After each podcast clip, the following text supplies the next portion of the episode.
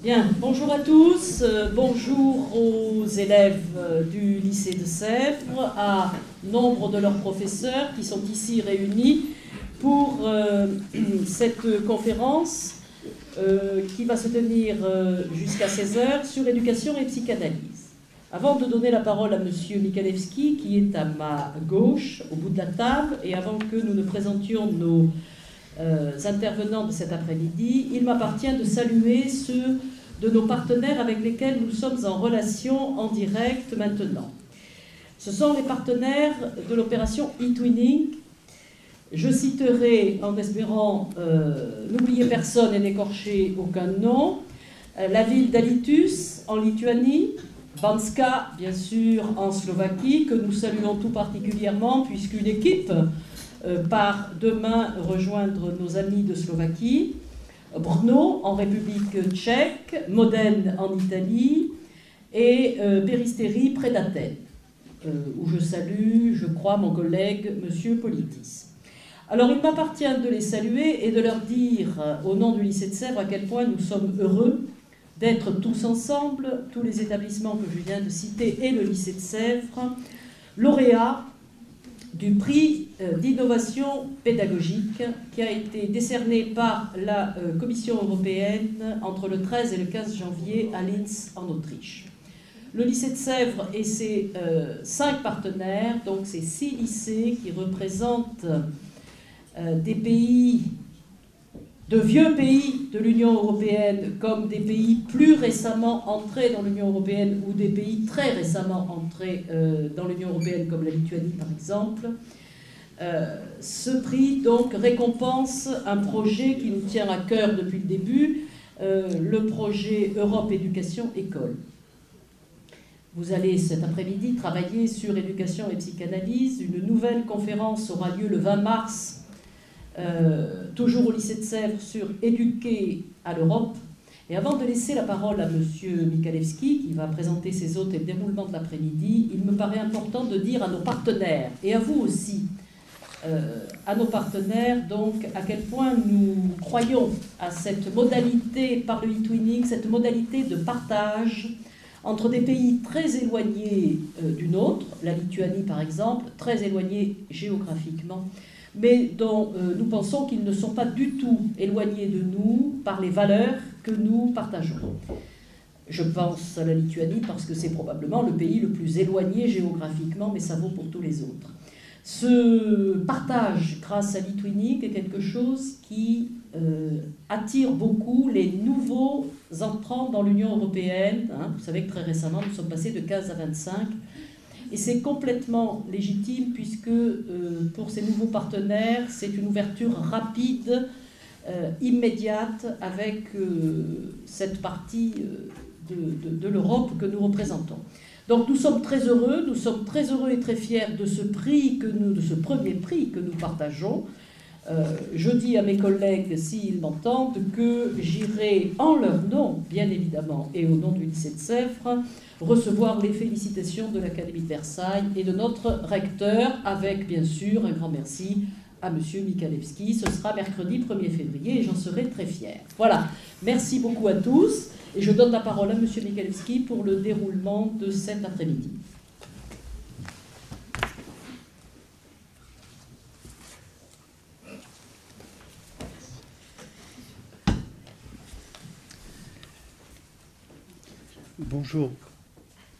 Bonjour. À tous. Excusez-moi pour ces problèmes euh, techniques. Je suis très très heureux donc cet après-midi de pouvoir euh, nous retrouver ensemble dans une sorte de classe euh, assez exceptionnelle. Elle est formée par notre salle de conférence au lycée de Sèvres, mais en même temps elle est élargie à ces salles de classe qui sont depuis la Lituanie jusqu'à la Grèce un tout petit peu plus large, un petit peu plus vaste. Euh, nous nous retrouvons ensemble en compagnie de nos invités, Madame Stark euh, Mornington, Monsieur euh, Fontaine, qui est professeur de philosophie, alors que Madame Stark Mornington est psychanalyste. Nous nous retrouvons ensemble avec vous, avec nos collègues et avec leurs élèves pour une leçon de réflexion de débat, en tout cas d'interrogation, sur quelque chose qui nous tient à cœur, à vous tous comme à, nous autres euh, adultes, à savoir l'éducation. C'est primordial, vous savez, les êtres humains ont besoin d'être éduqués, ils s'éduquent eux-mêmes, euh, ils accèdent ainsi à la culture, ils accèdent ainsi à leur liberté, à leur autonomie. Mais je me suis aperçu, depuis que notre projet fonctionne, que nous avions des vues, des opinions, des positions tellement divergentes. Eh bien, euh, le projet Europe Éducation École, dans le cadre de ses travaux, nous permet de le mettre en commun. Et je remercie très sincèrement donc euh, d'abord tous ceux qui ont préparé euh, cet après-midi localement, aussi bien en Lituanie qu'en Slovaquie, en République tchèque, en Italie et en Grèce, qui ont préparé avec nous cette rencontre, que j'aimerais évidemment éclairer d'une manière toute euh, particulière par les prestations, par l'expérience euh, professionnelle, euh, universitaire ou clinique de nos invités. Je le remercie très sincèrement d'avoir accepté notre invitation à cet après-midi et j'espère que nous ferons ensemble un vrai travail d'interrogation sur la question d'éducation. Je vous remercie beaucoup de votre attention et je remercie mes invités. Je vais passer la parole d'abord euh, dans une première partie de notre rencontre, à nos invités, de, 15 de 14h20 à 15h à peu près, nous aurons un éclairage sur l'éducation et la psychanalyse apporté d'abord par Madame euh, Stark-Mornington et puis ensuite par Monsieur Fontaine. À partir de 15h, nous écouterons les questions posées par nos partenaires lituaniens, slovaques, italiens questions qui sont déjà un tout petit peu anticipées sur nos forums de discussion. Et puis dans un deuxième temps, c'est vous, ici à Sèvres, qui prendrez euh, donc euh, une bonne demi-heure pour vous exprimer sur ce que vous pensez de l'éducation et ce que vous avez retenu éventuellement des prestations qui vous ont été proposées. Voilà, je vous cède la parole avec euh, toute ma gratitude d'avoir accepté cette invitation, Madame Mornington. À vous. Je vous remercie. Bonjour. Prendre la parole euh, paraît parfois facile à notre époque, mais euh,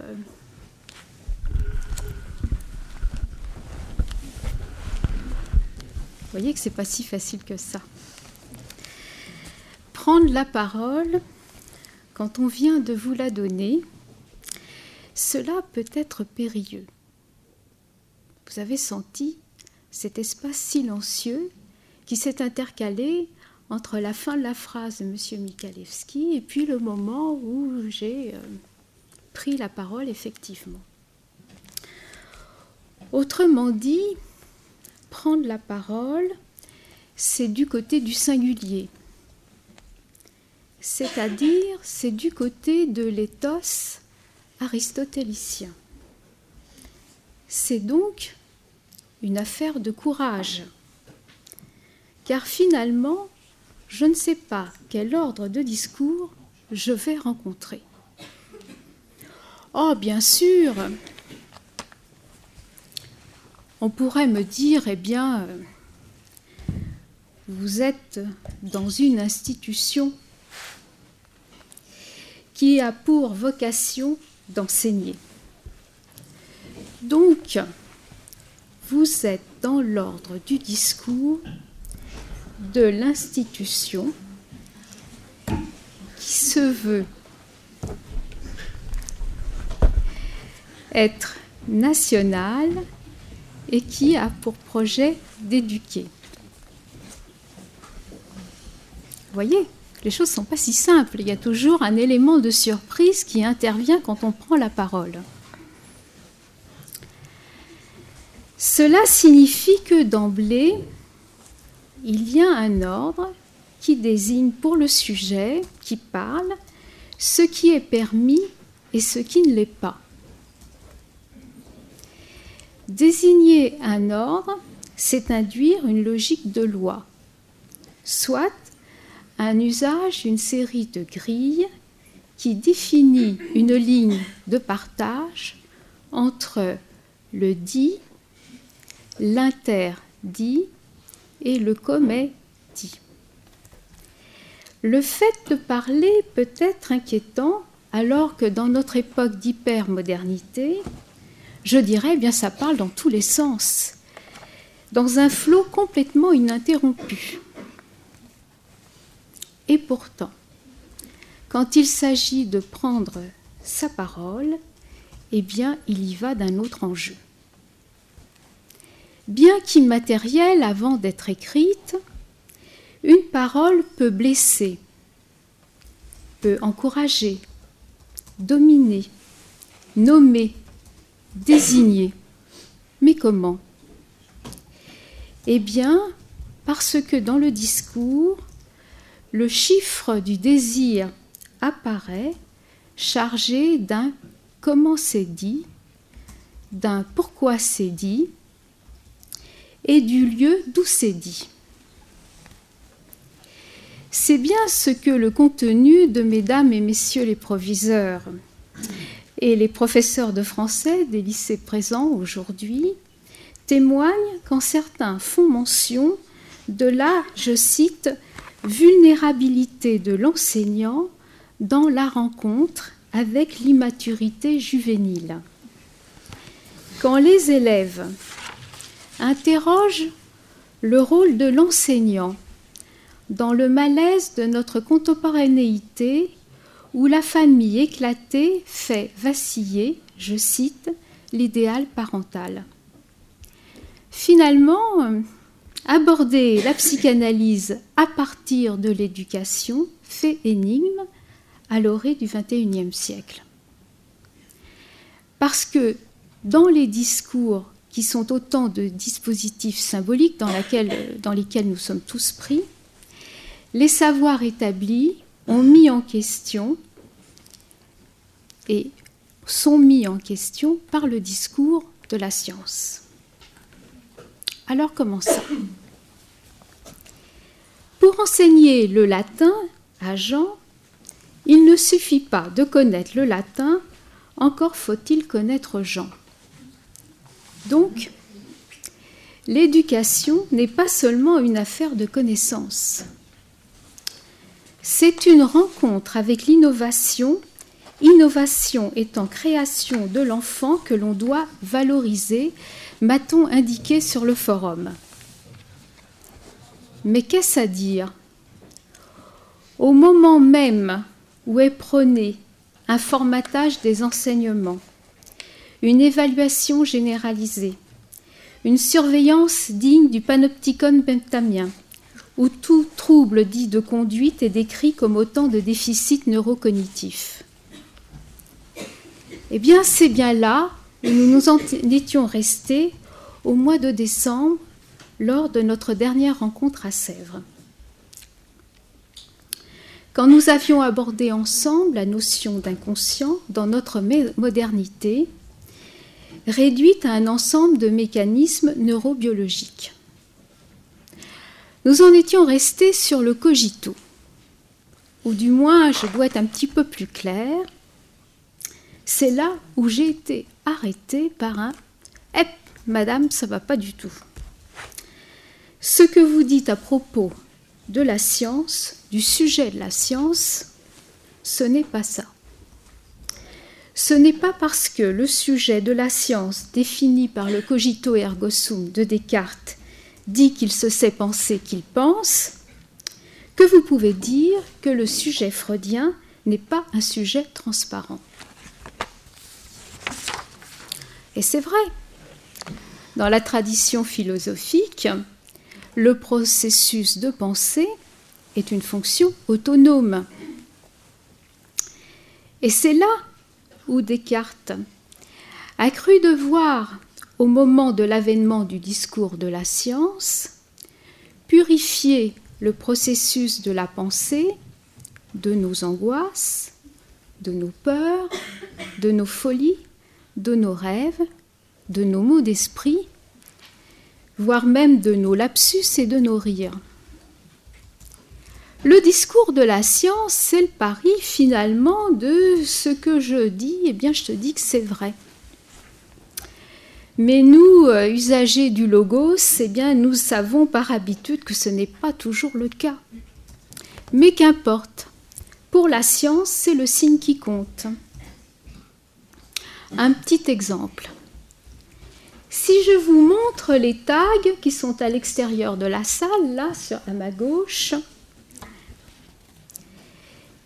eh bien, vous regardez les tags ou ma main qui vous indique la direction à prendre pour votre regard. Eh bien, vous voyez, le discours de la science, c'est un petit peu comme ça. Ce sont les tags qui empêchent de voir l'index ou la main qui le montre. Vous savez, c'est tout l'enjeu que les présocratiques avaient repéré par les aléthès et l'aletheia, c'est-à-dire par le vrai et la vérité. Le discours de la science, c'est réduire la vérité donc à l'exactitude, c'est-à-dire réduire moi je pense à je pense, soit rabattre l'énoncé sur l'énonciation sans différencier la relation de cet énoncé avec la vérité de celui qui l'énonce. Et c'est peut-être là, justement, où Freud a eu le mérite de nous rappeler, dans le contexte de notre civilisation gouvernée par la prévalence, que c'est au niveau de nos rapports à la pensée que l'être humain se distingue d'un message qui s'ignore. Pour illustrer mon propos, je vous rapporterai un échange de phrases avec une petite fille de 9 ans que j'appellerai ici Mélina. Ce jour-là, Mélina arrive très contrariée. Sa mère ne veut pas l'abonner à une revue qu'elle désire. Je lui ai donné le papier pour l'abonnement que m'a donné une copine et je ne comprends pas pourquoi elle ne veut pas m'abandonner à cette revue. Elle ne veut pas t'abandonner. Mais tu comprends rien, je te parle de la revue. Maman, elle veut pas que je prenne un abonnement à cette revue. Oui, je sais, tu me l'as dit. Moi, je ne comprends pas pourquoi elle ne veut pas m'abandonner à cette revue, poursuit-elle comme si de rien n'était. Vous avez compris. Mélina va se sentir abandonnée par sa mère si elle prend cet abonnement. Vous voyez, là, Mélina insiste. Elle ne s'est pas rendue compte qu'elle n'avait pas dit le mot juste. Le signifiant abandonné a surgi dans sa pensée, comme si finalement un certain abandon de l'autre, sa mère pourrait être associée à un, abonnement où elle serait seule sans l'appui de sa maman. Alors pour ne pas conclure dans un premier temps, je dirais que certains pourraient interpréter cette invention de Mélina comme une faute de langage, comme une transgression, alors que d'autres pourraient l'accueillir comme une invention. C'est peut-être là où se loge la remarque du condensé de pensée du Forum de Sèvres, qui se reconnaîtra, j'en suis sûre, dans cette assertion. Je cite Un professeur tient donc parfois une place beaucoup plus importante que celle normalement attribuée. Mais de quelle place s'agit-il là?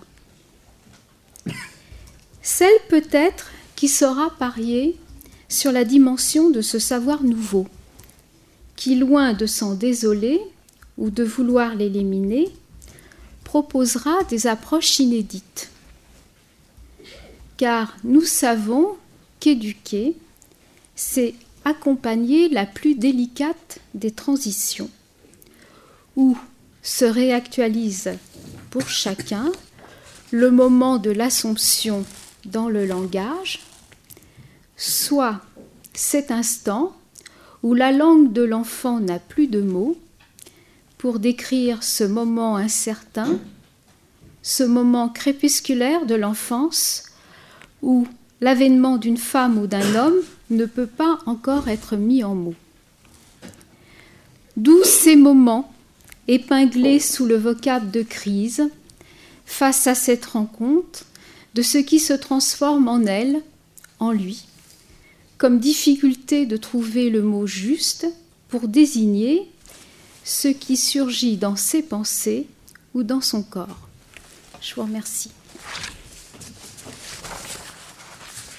Merci pour euh, votre éclairage, Madame. Euh, je voudrais maintenant demander à Philippe Fontaine de nous donner l'analyse euh, de l'éducation et de ses rapports avec la psychanalyse du point de vue philosophique. je pense que au cours de cet exposé, qui nous prendra environ une 25 à 30 minutes, vous noterez toutes vos questions, y compris par chat que je recueille en direct et le débat aura lieu aussitôt après. Vous allez pouvoir donc vous adresser à l'un ou à l'autre de nos conférenciers avec vos questions. Voilà. Je te cède la parole, Philippe, et l'antenne est à nous tous. Merci beaucoup. Alors, je voudrais pour ma part euh, m'intéresser à la question du rapport entre les deux concepts euh, qui font l'objet de notre débat, éducation et psychanalyse. Il ne s'agit pas, je crois ici, de réfléchir sur l'éducation euh, séparément, ni sur la psychanalyse séparément, mais sur la relation, qui est bien attestée ici par la conjonction de coordination et éducation et psychanalyse. Pourquoi réfléchir sur le sens donc de cette relation entre éducation et psychanalyse, euh, qui sont deux réalités à première vue euh, hétérogènes et même d'une certaine façon peut-être indifférentes l'une à l'autre. Toutes deux éducation et psychanalyse ont pourtant un dénominateur commun. Euh, je le verrai, ce dénominateur commun, dans la reconnaissance de l'importance décisive de l'enfance dans les deux cas, importance de l'enfance dans l'évolution de l'homme. Les symptômes de l'adulte, dit Freud, ramènent toujours à la prime enfance, à la première enfance. L'enfance est donc le lieu de fixation des blocages névrotiques ultérieurs, qui sont, comme vous le savez, à l'origine des différentes pathologies et des différentes névroses dont nous pouvons souffrir.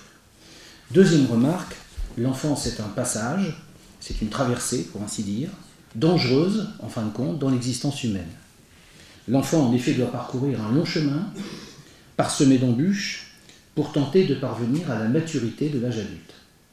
En un sens, le défi à relever pour l'enfant est de parcourir en seulement quelques années tout le chemin qui mena l'humanité des débuts de l'hominisation au progrès de la civilisation moderne. Comment un être aussi fragile et désarmé que l'enfant pourrait-il réussir une telle récapitulation? Autrement dit, cette problématique est aussi celle de l'éducation. C'est pourquoi la question des rapports entre éducation et psychanalyse n'est pas arbitraire, mais découle au contraire de la nature même des deux projets en présence. Qu'est-ce donc que l'éducation? Je crois qu'il est nécessaire de définir au préalable les termes en présence puisque nous avons encore une fois à penser la relation entre deux termes.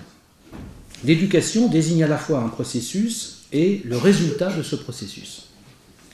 Le processus consiste en un travail de formation par lequel l'enfant est appelé à développer les facultés qui le définissent en tant qu'être humain et le produit de ce travail de formation, qui est d'ailleurs en droit interminable, on peut considérer qu'on n'en a jamais terminé avec cette formation, hein, qui est celle de l'éducation, et qui amène l'individu à réaliser les caractères spécifiques de son humanité, les caractères spécifiques de l'humanité de l'homme.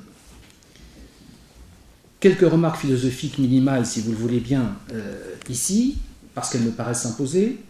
Si l'homme doit être éduqué, comme beaucoup de philosophes l'ont dit, c'est qu'il n'est pas tout fait à la naissance. On peut dire que l'homme n'est pas achevé, qu'il n'est pas terminé, qu'il n'est pas fini, il n'est pas définitivement achevé ni constitué. L'homme doit devenir ce qu'il a à être. C'est pourquoi, comme le dit par exemple Kant, dans ses réflexions sur l'éducation, puisque Kant a considéré que l'éducation était un problème suffisamment euh, important pour y consacrer un volume entier, Kant le dit donc l'homme est la seule créature qui doit être éduquée. Ou encore, il dit un peu plus loin, l'homme ne peut devenir homme que par l'éducation, il n'est que ce que l'éducation fait de lui. Il faut bien remarquer, ajoute-t-il, que l'homme n'est éduqué que par des hommes, et Kant, quelque part, regrette que l'éducation de l'homme ne soit pas confiée à des êtres divins, mais comme vous savez, ce n'est pas le cas, et par des hommes qui ont également été éduqués. Il fait donc allusion ici à la difficulté de cette tâche éducative qui ne peut être prise en charge que par des hommes, qui ne sont euh, que des hommes, si j'ose dire. Alors que l'homme ait besoin d'être éduqué provient, je l'ai dit, du fait que l'homme ne naît pas tout achevé, tout fait, et que le propre de la nature humaine est précisément euh, de s'excepter de toute nature, entre guillemets, c'est-à-dire de tout déterminisme, instinctif ou instinctuel. Alors que l'animal, à la naissance, est déjà tout ce qu'il peut être, l'homme n'est rien, comme beaucoup de philosophes l'ont dit, et peut donc tout devenir. L'homme est ainsi l'être des lointains, c'est-à-dire l'être des possibles. Dégagé de toute détermination de nature, l'homme, comme le dira Sartre à notre époque, est condamné à être libre. Ça veut dire que l'homme ne pourra pas ne pas choisir de devenir ceci ou cela. Puisque rien ne commande son destin, l'éducation doit donc être une éducation à la liberté.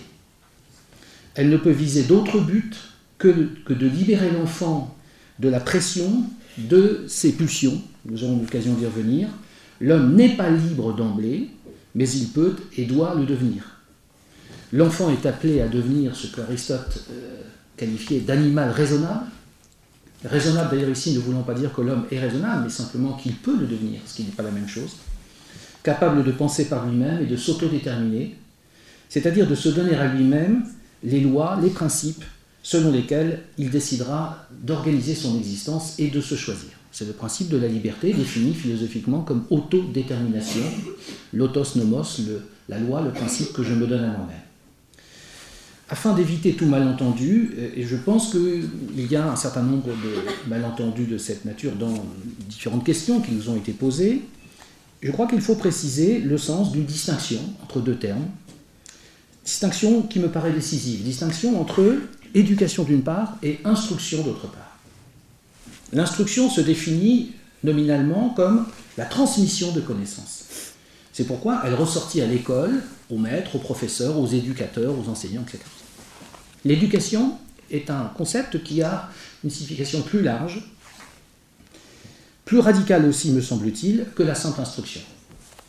Si l'instruction s'adresse exclusivement à l'esprit qu'elle vise à former par l'acquisition des savoirs, le libre exercice du jugement, L'éducation, de son côté, s'adresse à l'être tout entier. Non seulement du point de vue de sa raison, mais aussi sa sensibilité, son affectivité, son sens moral, son sens civique, etc. Qu'elle appelle à s'épanouir par la soumission de sa conduite à des valeurs. Disons que l'instruction est peut-être plus quantitative et que l'éducation est plus qualitative, entre guillemets. La visée éducative vise l'homme total dont elle veut l'épanouissement intégral. Nous ne gagnerions rien, je crois, à confondre ces deux notions, et la confusion du débat actuel d'ailleurs sur l'éducation, en général, est là pour nous le rappeler. Par exemple, peut-on demander à l'école non seulement d'instruire, ce qui est en effet sa mission première, mais aussi d'éduquer? Je pose la question. Les enseignants doivent-ils se substituer aux parents dès lors que ces derniers sont défaillants dans leur devoir de parents? Le paradoxe est aujourd'hui que la société demande davantage aux enseignants et à l'école en matière d'éducation des enfants qui leur sont confiés, et qui ne devraient jamais être au sein du milieu scolaire que des élèves, qu'elle n'ose désormais demander aux parents eux-mêmes.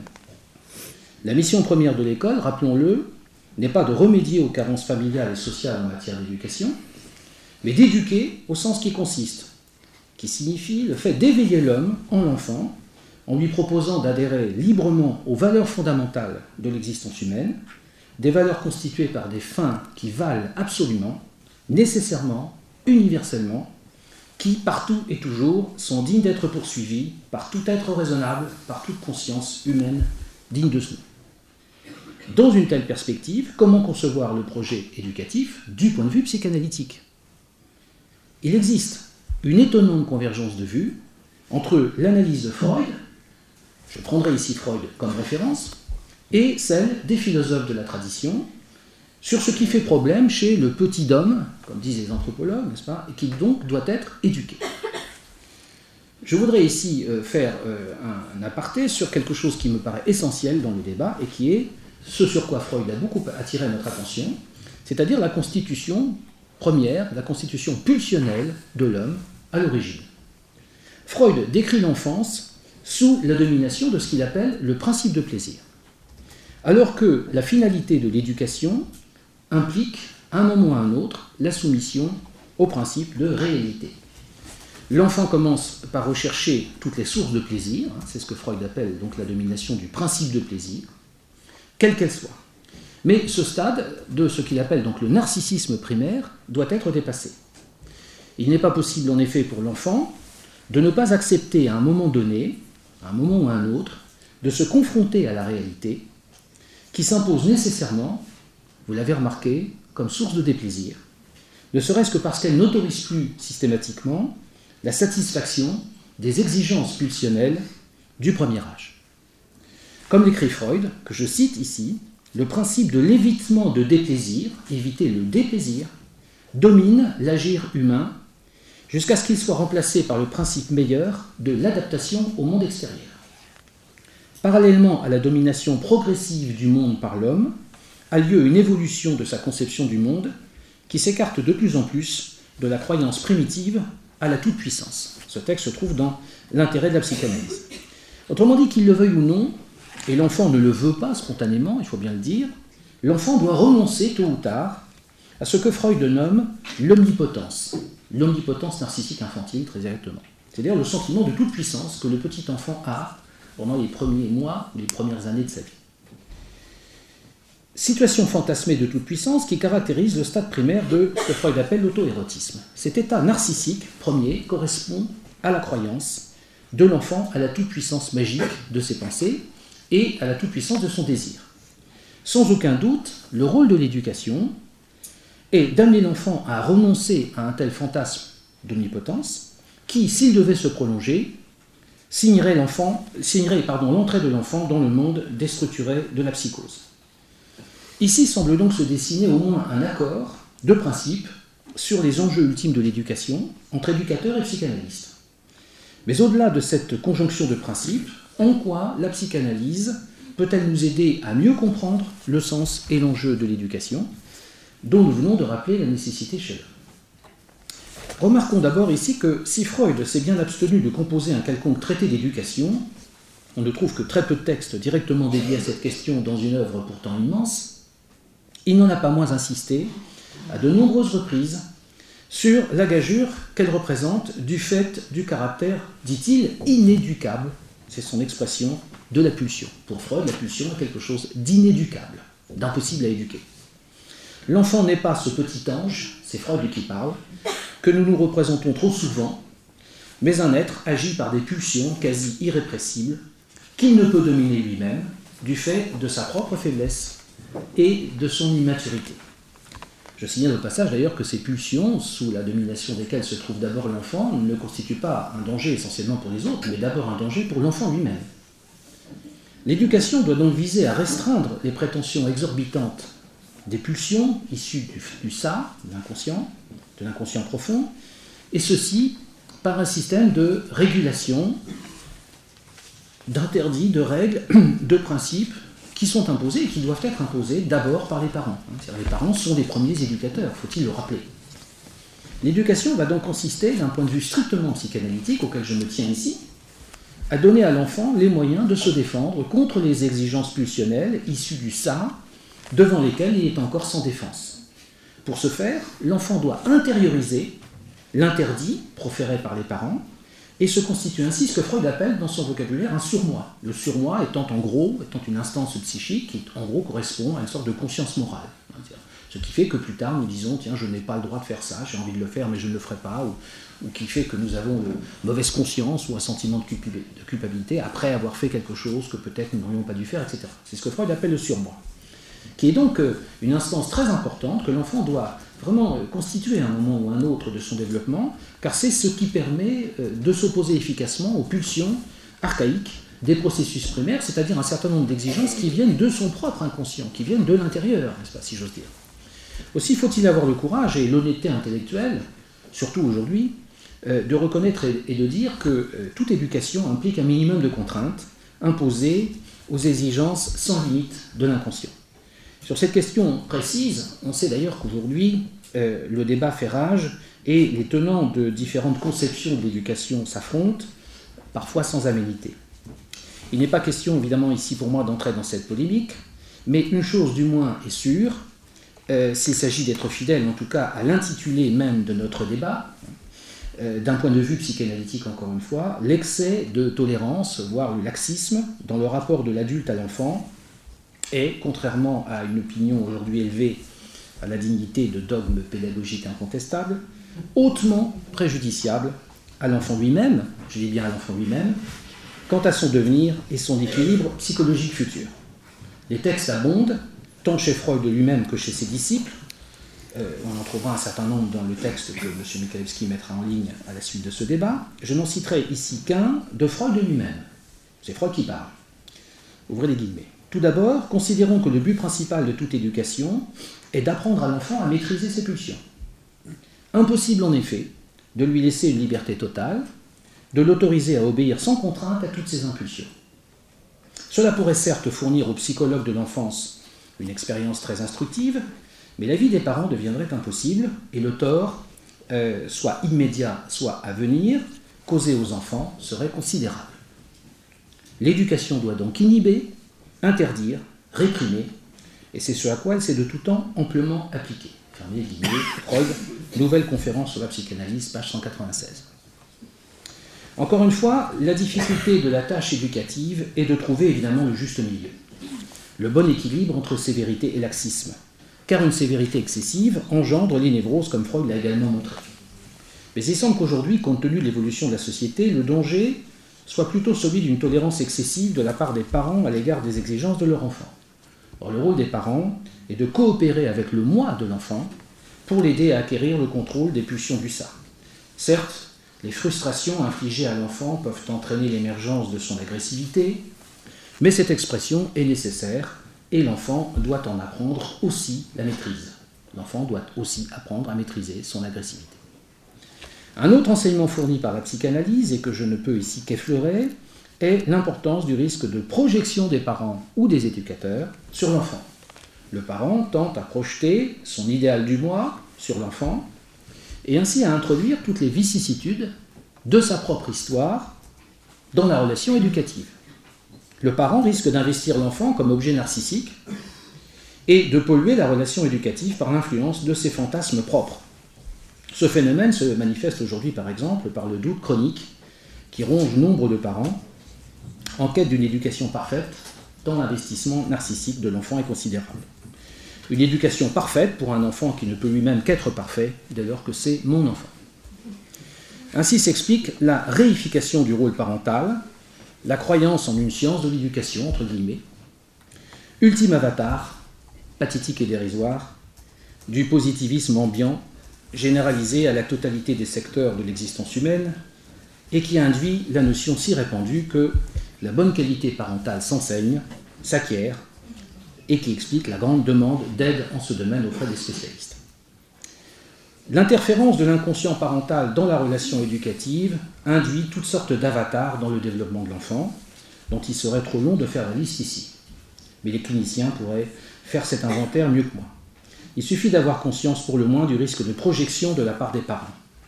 Il est peut-être plus difficile en effet pour des parents d'aimer leur enfant plutôt que de l'idéaliser, ce qui n'est pas du tout la même chose, dans ce dernier cas, le rôle de parent se joue comme contre-investissement et formation réactionnelle. Il faudrait également insister sur la nécessaire différenciation entre le rôle du père et celui de la mère, qui ne sont pas substituables, contrairement à ce qu'on a l'air de lire aujourd'hui, mais tous deux nécessaires et euh, certes complémentaires. La différence entre la mère et le père n'est pas seulement biologique et naturelle, bien qu'elle le soit d'abord, elle est aussi symbolique et d'institution.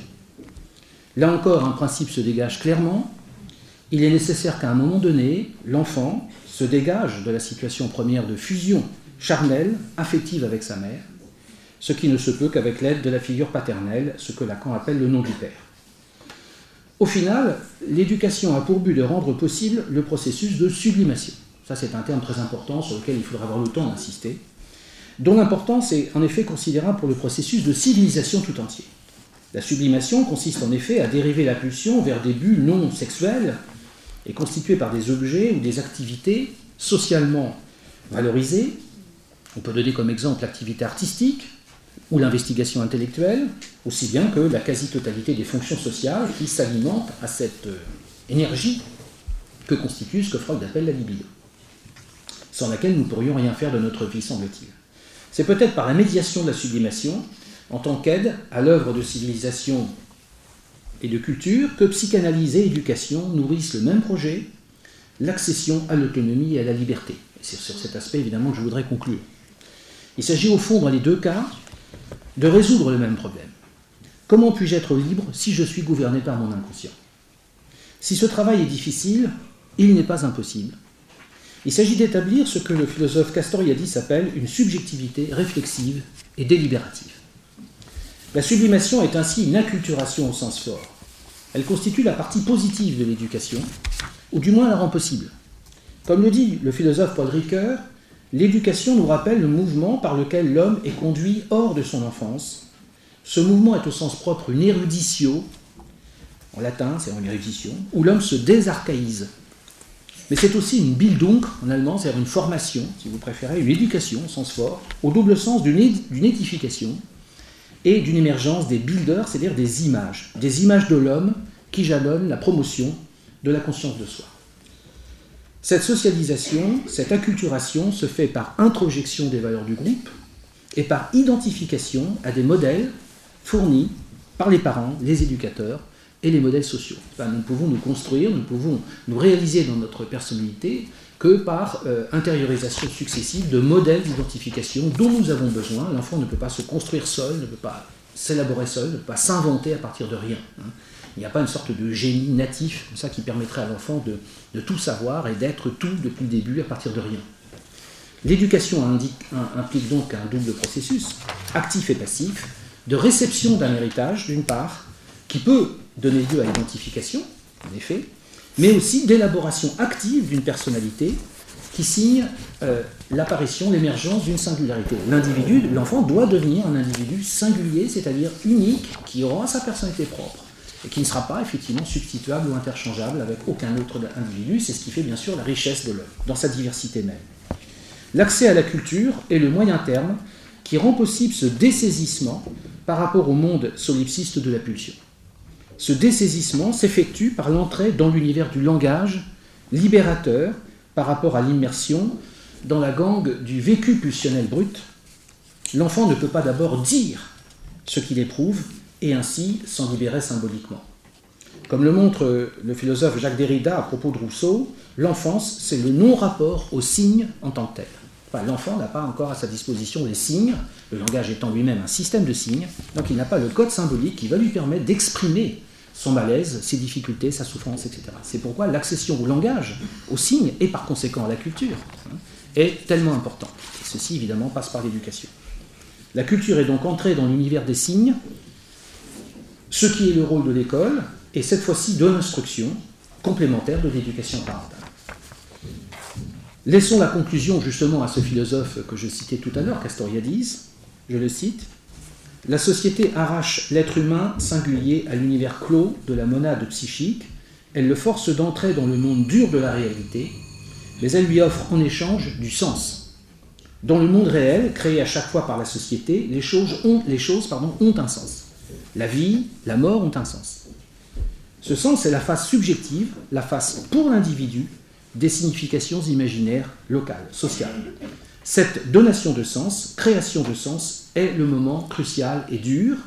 Or, la psychanalyse, dit-il, n'enseigne pas un sens de la vie. L'éducation, pas davantage d'ailleurs. Elle peut seulement aider le patient à trouver, inventer, créer pour lui-même un sens pour sa vie. À un de ces moments les plus découragés, Freud a écrit que l'analyse n'apporte pas le bonheur. Elle peut seulement transformer la misère névrotique en malheur banal. Sur ce point, je le trouve trop pessimiste. L'analyse n'apporte certes pas comme telle le bonheur, mais elle aide le patient à se débarrasser de sa misère névrotique et à former son propre projet de vie. Je vous remercie.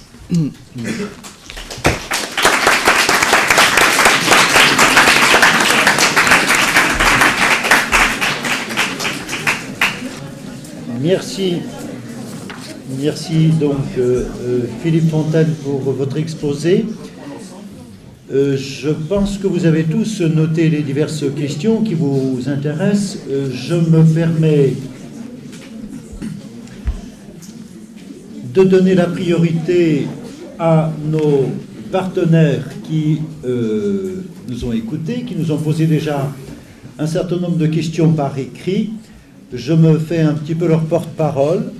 Et en tout premier lieu, je voudrais m'adresser à Madame euh, Françoise euh, Stark-Mornington avec la question qui est en même temps une objection formulée par Monsieur Emilius Politis de Péristérie, qui estime que la psychanalyse en tant que telle, en tant que pratique, en tant que thérapie, s'occupe de l'individu dans sa vie personnelle et qu'elle n'a peut-être pas tout à fait à s'occuper de l'élève et de l'éducation qu'il est donnée dans l'institution scolaire, alors que l'enseignant, le professeur, précisément, ne doit pas s'occuper de l'individu, mais de l'élève comme tel, qui entre dans la vie culturelle comme tous les autres élèves. Alors j'aurais aimé savoir quelle est sa réaction à cette objection de notre collègue, je lui donne immédiatement la parole. Voilà, merci. Je vous remercie. Je dirais que je vais faire attendre un petit peu euh, ce monsieur parce que je voudrais apporter dans un premier temps des éléments de réponse aux élèves de Lituanie qui, me semble, vont lui apporter à lui aussi euh, des éléments de réponse. Alors un petit peu de patience pour euh, notre ami grec. C'est ça, je ne me trompe pas Très bien. Alors je vais apporter des éléments de réponse aux questions des élèves de l'école de Djukia, d'Alitus en Lituanie, et du lycée de Banska en Slovaquie. Alors j'ai repris quelques prénoms euh, des élèves d'Alitus. J'espère que ceux du lycée de Banska ne m'en voudront pas. Euh, je n'ai pas pu euh, dissocier le nom des élèves avec les questions et je m'en excuse. Donc je reprendrai la question de Zivil.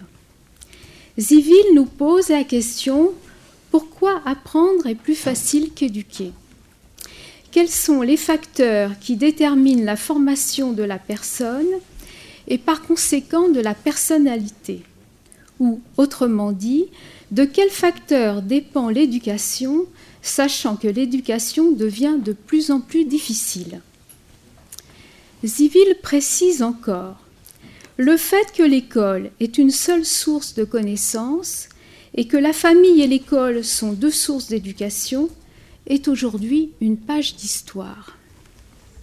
En effet, Civil souligne l'enjeu de notre époque d'hypermodernité, où l'éducation ne peut plus être pensée en termes d'école ou de famille.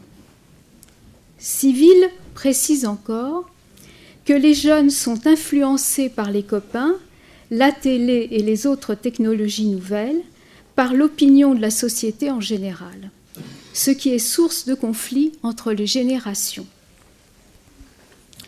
Comme je l'ai précisé en introduction, le discours de la science a des effets sur le lien social, c'est-à-dire entre le sujet, l'école et la famille. Zivil nous dit ça ne peut plus être comme avant. En effet, le changement qui signe le passage de l'ère industrielle à celle de l'informatique pousse à l'invention de solutions pour habiter ce monde où l'autre des ancêtres n'est plus valorisé.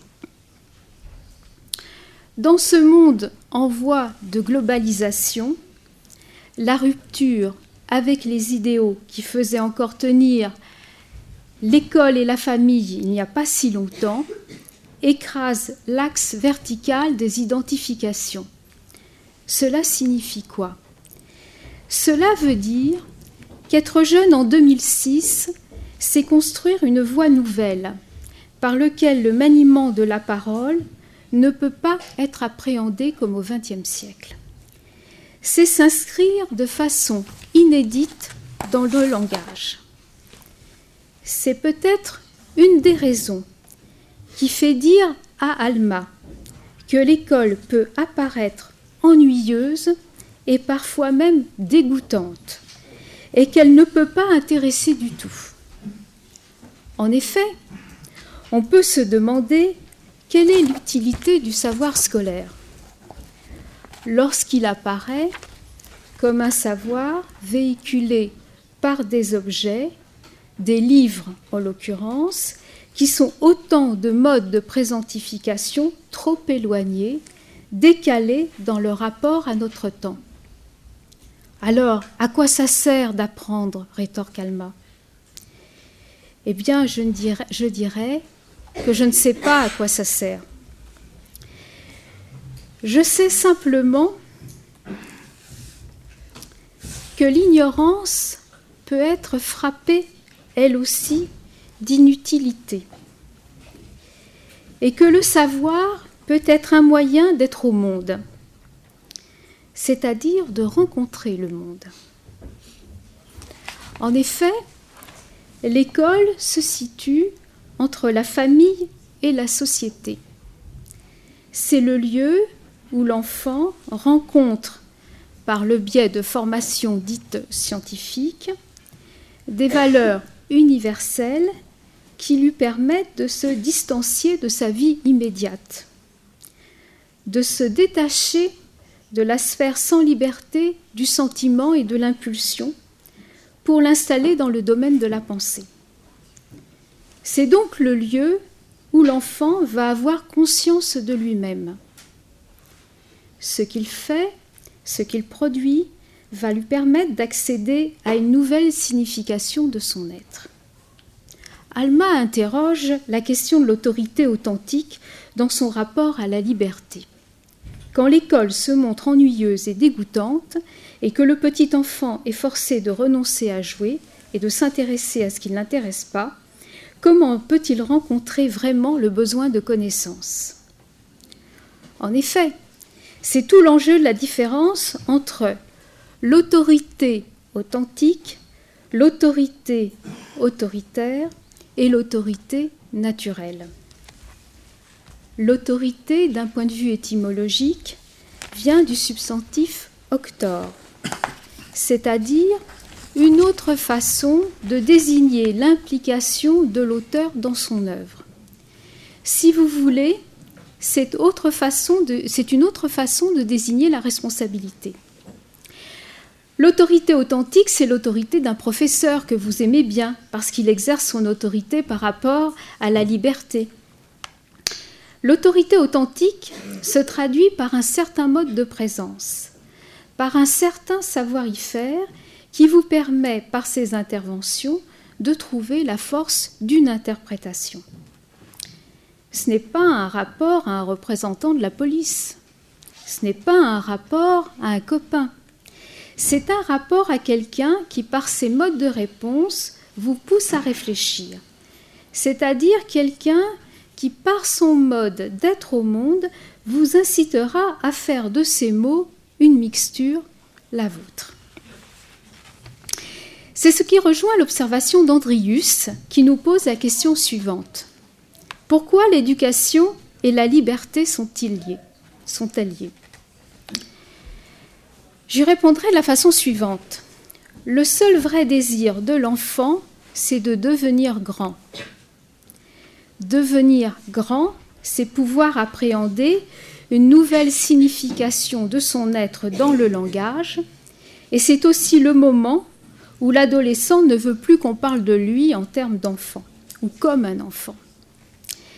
La vie dans la famille engage l'enfant dans un rapport personnel. À l'école, L'enfant vaut par ce qu'il fait, par ce qu'il mérite. La chose qu'il fait prévaut sur la singularité de sa personne. Et dans l'extrait du texte de Freud que j'ai mis sur le site, Freud précise que le lycée doit éveiller l'envie de vivre. Car chez l'humain, il y a cette contradiction de ce qu'il appelait la pulsion de mort dont M. Fontaine vous a parlé. La pulsion de mort, c'est une jouissance novice et ruineuse qui pousse donc à la mort. C'est ce qui soutient l'énigme de l'être, soit ce malentendu où l'enfant doit opérer un consentement à la pulsion de vie, c'est-à-dire opérer une perte de jouissance en s'inscrivant dans le langage. C'est là où Freud explique qu'il peut y avoir un malentendu et que l'école se doit d'accueillir ce malentendu. Or, ce que nous pouvons constater, c'est qu'actuellement, l'institution met de plus en plus tôt en jeu la vie du sujet et le précipite vers la voie de l'exclusion et de l'échec. L'école, déclare Freud, ne doit pas vouloir être plus qu'un jeu de vie. Elle se doit de mettre du jeu dans la vie, à savoir un temps pour l'enfant pour qu'il puisse voir le stade fâcheux où il se trouve, un moment pour comprendre que l'on peut lui accorder, soit le temps qui lui est nécessaire, et enfin un moment pour conclure à la nécessité d'introduire pour chacun du jeu dans la vie. Civil nous pose encore cette question qui est primordiale et je pense qui vous préoccupe. Quels sont les facteurs qui déterminent la formation de la personne et par conséquent la personnalité? Je pense que Civil pense à cette époque que nous avons l'habitude de désigner par le terme de puberté. Pour la psychanalyse, l'adolescence correspond à, la façon, j'allais dire un temps, dont un sujet va se débrouiller avec la rencontre du désir sexuel et savoir y faire avec.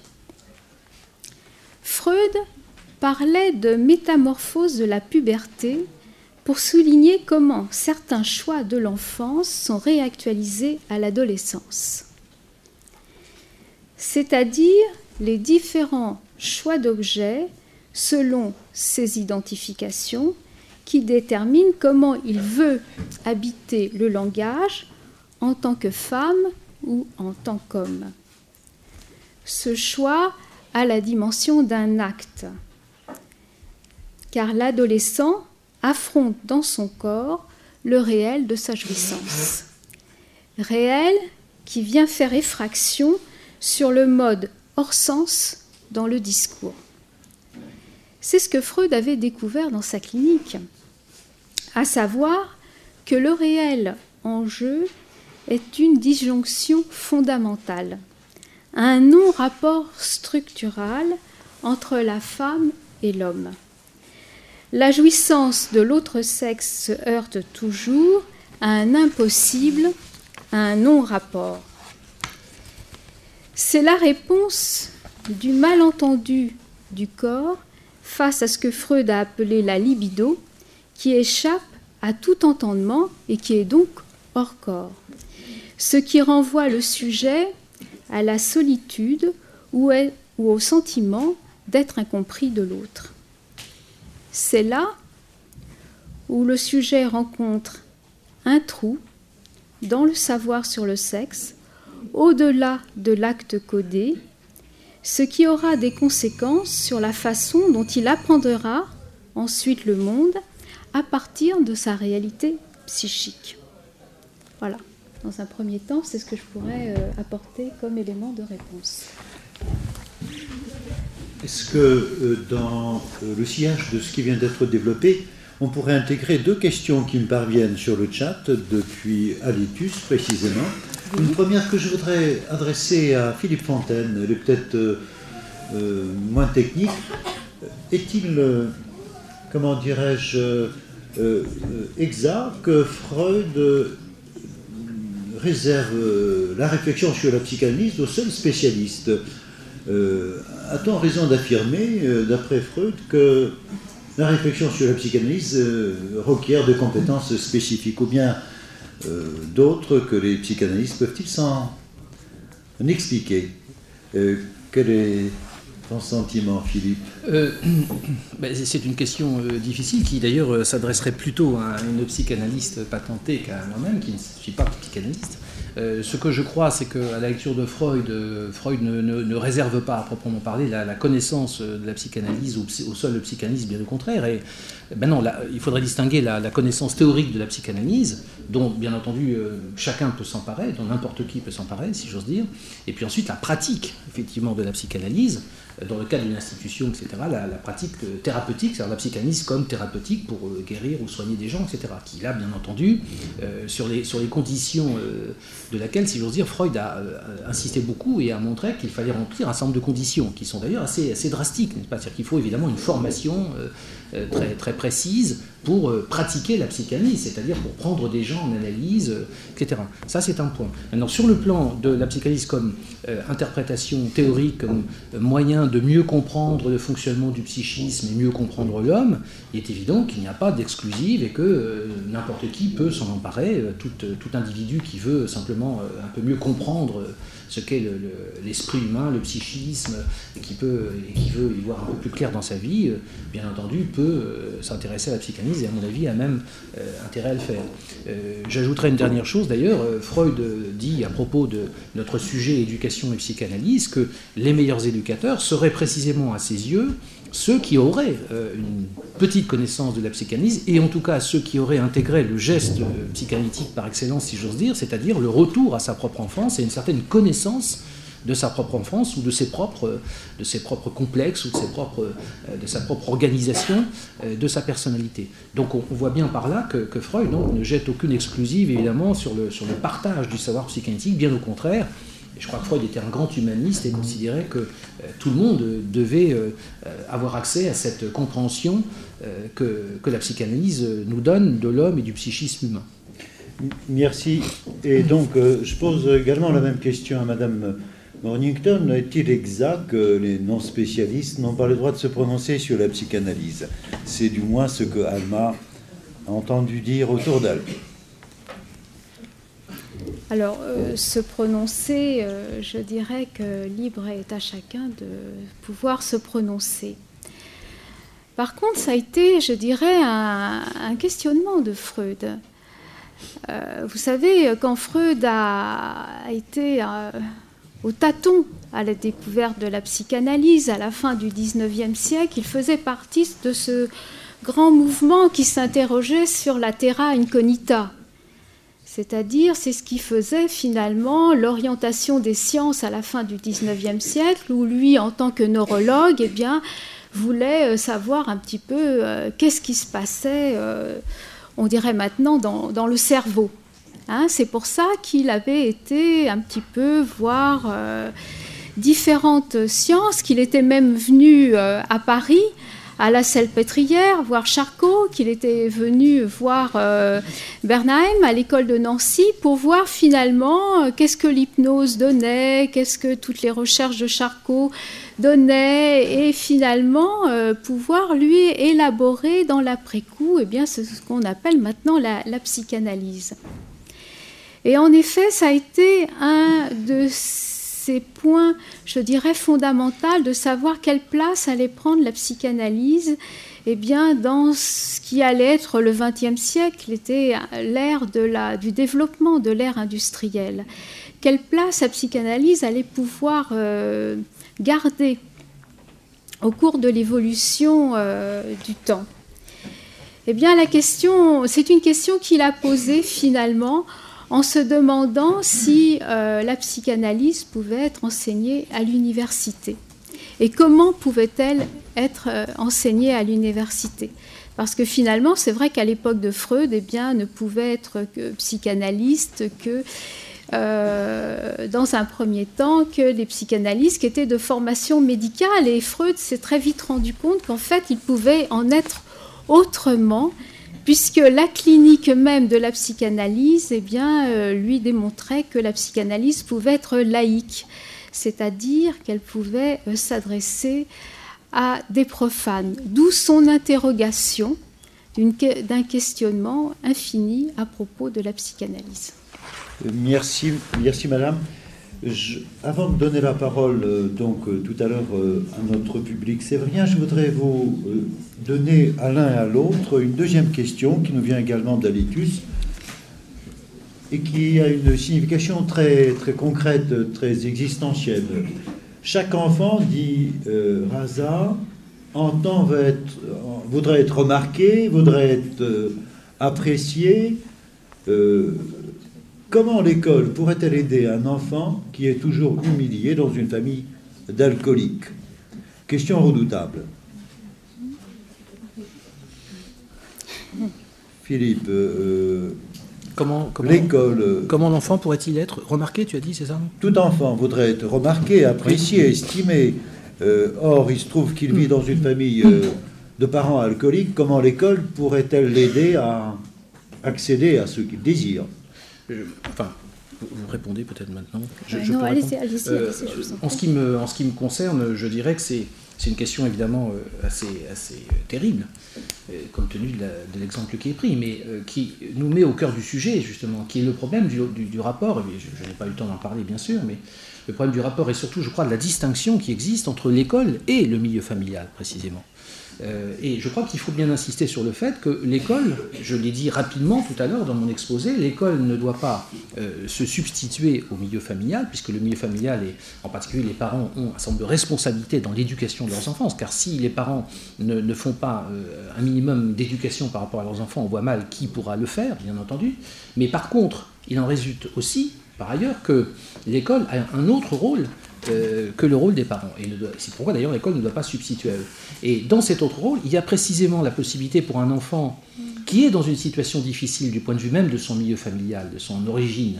C'est tout le problème de l'origine socio-économique, socio-culturelle, etc., et de l'origine des, enfants et des élèves.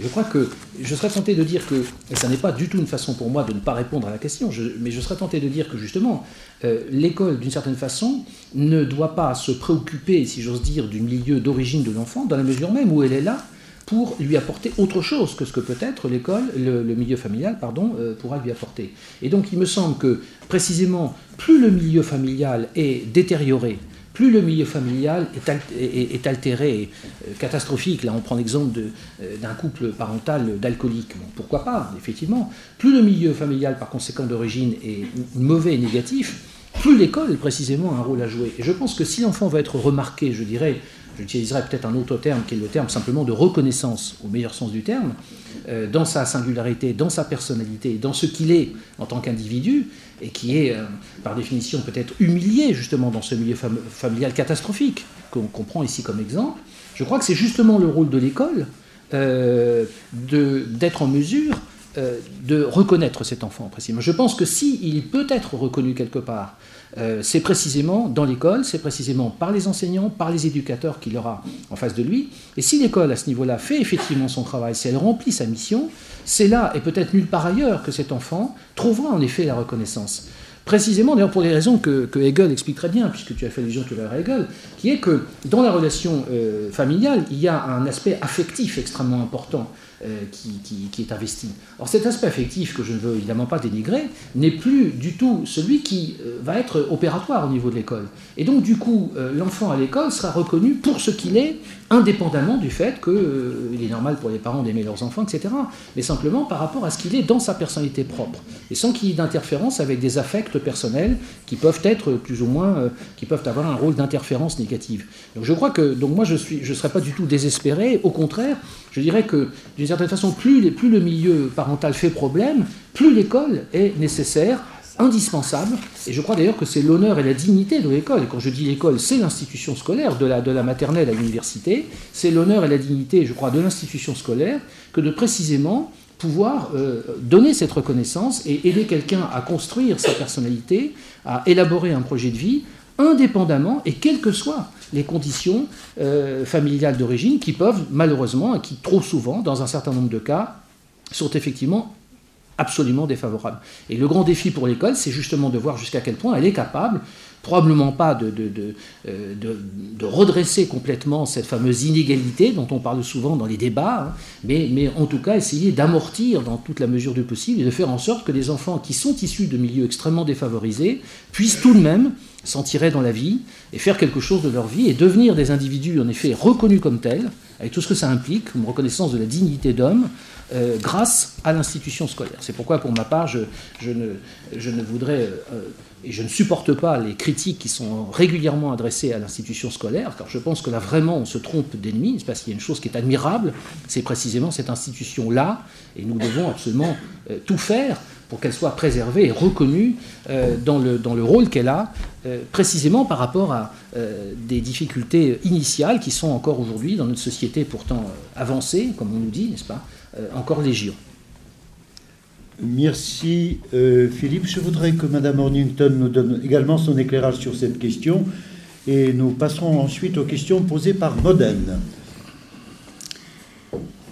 Alors Raza euh, nous pose une question évidemment importante, comme euh, vient de le préciser Monsieur Fontaine, à savoir comment insignifiant peut épingler un enfant famille alcoolique ou famille d'alcooliques. Quel est le pouvoir de ce signifiant sur cet enfant, même quand il vient rencontrer l'école? Quel poids ça peut avoir sur lui Certainement le poids, comme nous dit euh, Raza, elle nous dit, eh bien, ça le poids qui va engendrer finalement une attitude un petit peu agitée, comme on dirait maintenant. Hein une attitude qui pousse euh, l'enfant que Raza désigne eh bien, à se faire remarquer.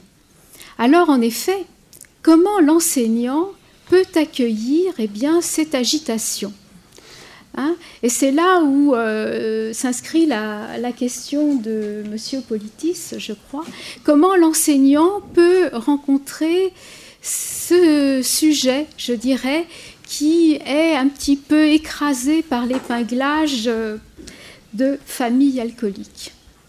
Eh bien, je dirais, c'est tout simplement en essayant d'être attentif à son agitation, en étant, je dirais, celui, comme disait Anna Arendt, celui qui va accueillir le néi, c'est-à-dire celui qui va accueillir le nouveau. Alors évidemment, le nouveau, je dirais, il a les moyens de son jeune âge, il a les moyens de son immaturité juvénile, bien sûr. Il aura des modes d'accrochage au monde qui ne seront pas standards ni classiques. Ça sera peut-être, je ne sais pas, hip-hop, ça sera peut-être le rap, mais peu, importe. C'est là peut-être où l'enseignant a cette, euh, attraper d'un point de vue euh, de la langue, finalement, pour l'accueillir dans sa nouveauté, pour l'accueillir ce sujet, eh bien comme il est, avec son mode d'agrafe au monde, son mode d'entrée au monde. Alors peu importe que l'épinglage soit au niveau euh, d'une famille alcoolique ou d'un autre signifiant, l'intérêt c'est l'accueil de l'étude de l'enseignant au un par un. Merci. Je reçois deux questions qui nous viennent maintenant de Modène.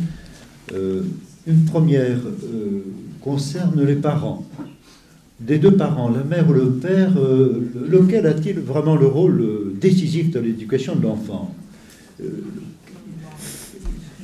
Difficile peut-être à trancher, mais je voudrais éventuellement jumeler cette question avec une autre qui vient de nous parvenir également depuis la Slovaquie, qui interroge euh, donc notre public sur euh, les relations qui doivent exister entre les parents et les enseignants. Est-ce que ça a une signification de jumeler les deux questions? J'aimerais que vous me répondiez l'un et l'autre successivement.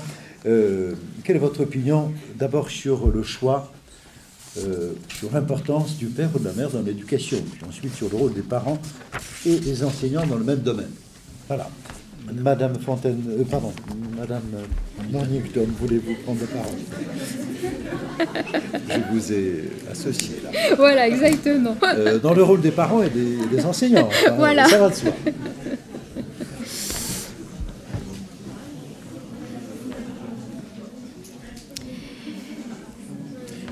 Eh bien, c'est une question de, taille et qui, est très vaste, surtout à, l'heure de, la naissance assistée médicalement. Hein. C'est-à-dire qu'à l'heure actuelle, nous pouvons anticiper qu'un sujet sera issu de la sœur de sa mère, qui leur a été porté par une cousine ou une amie, et dont le père sera son grand-père, voire un ami de son oncle, etc. Nous pouvons anticiper aussi que dans deux décennies, certainement, peut-être je me trompe, nous aurons à rencontrer eh bien, des sujets qui seront issus de clonage. Comment pourrons-nous les accueillir? Quelles seront les places qu'ils pourront trouver dans le langage Quelle sera finalement pour eux l'attribution qu'ils pourront donner à la fonction d'un père ou à la, la fonction d'une mère? Ça, c'est une question qui est capitale, car nous sommes à un tournant.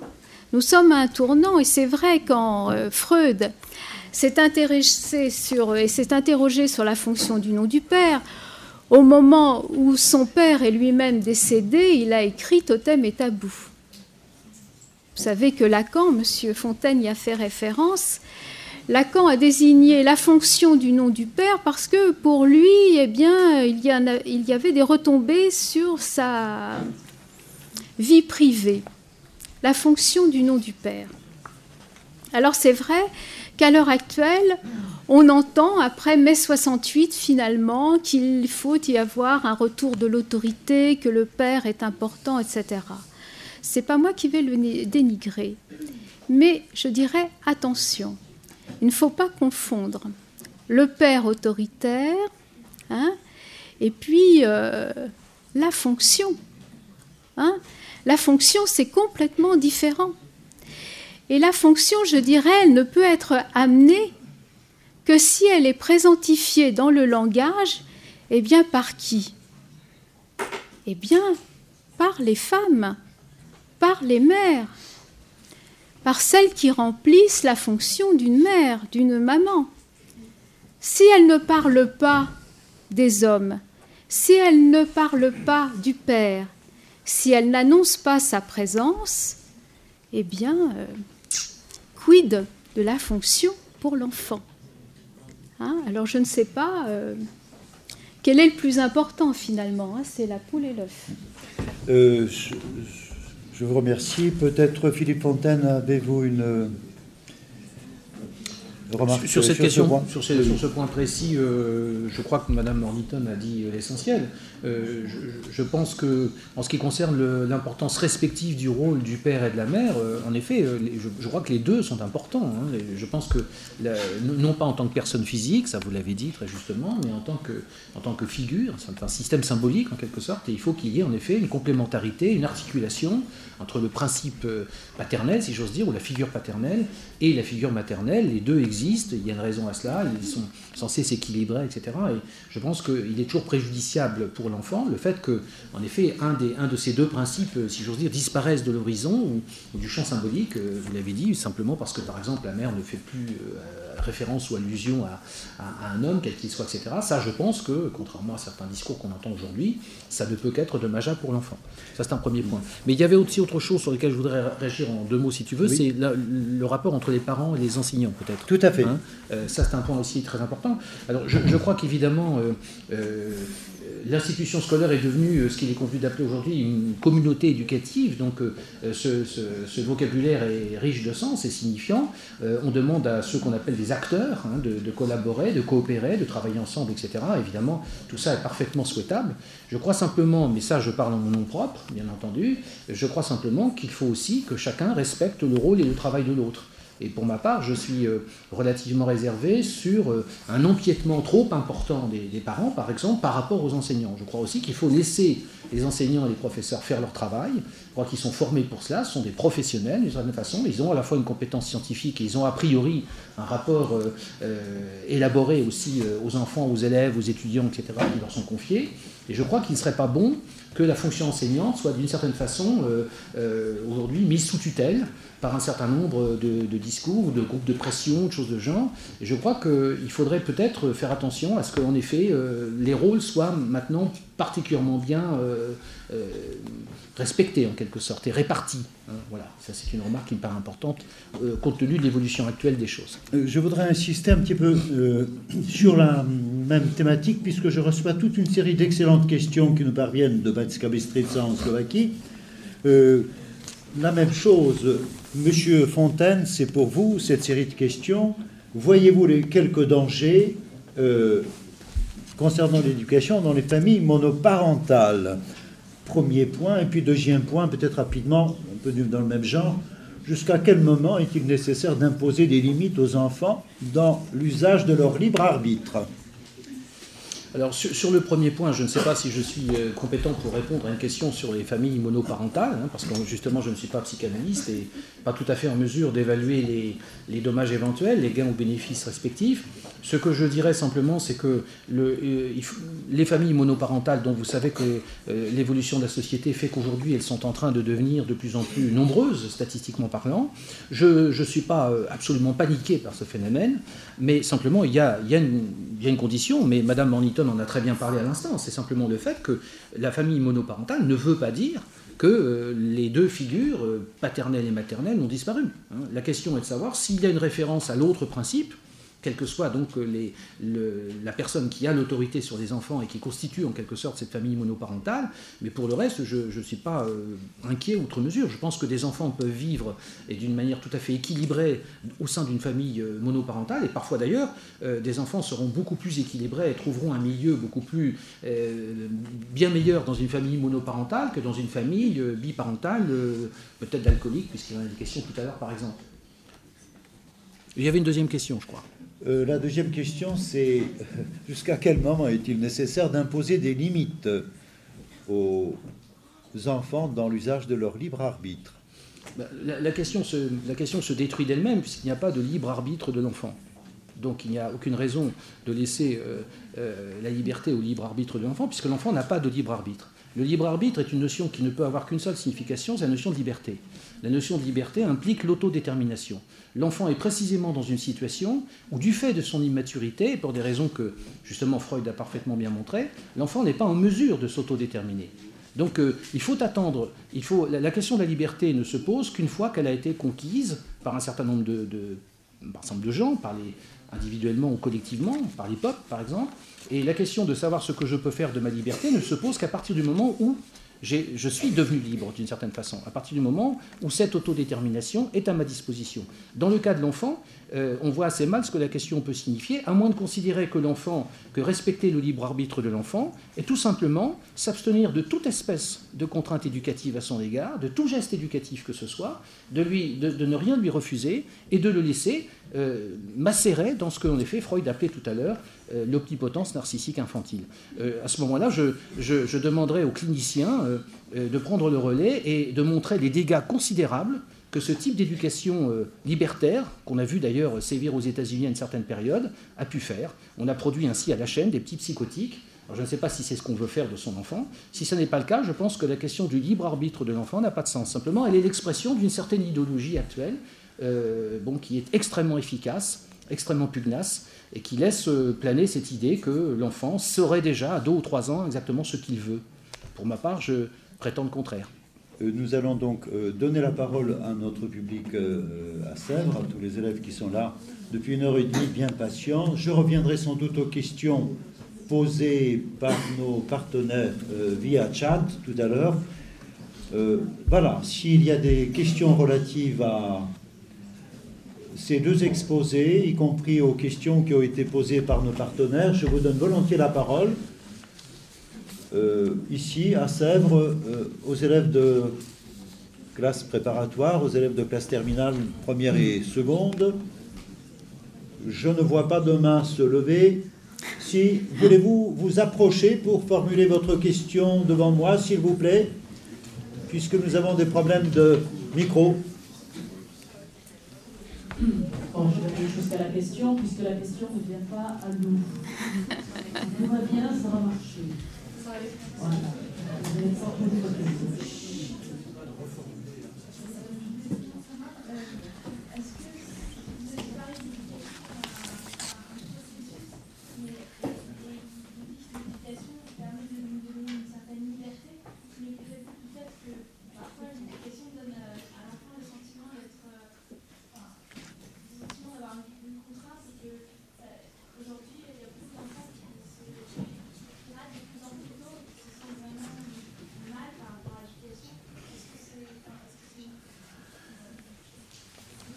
Merci. Je voudrais reformuler la question.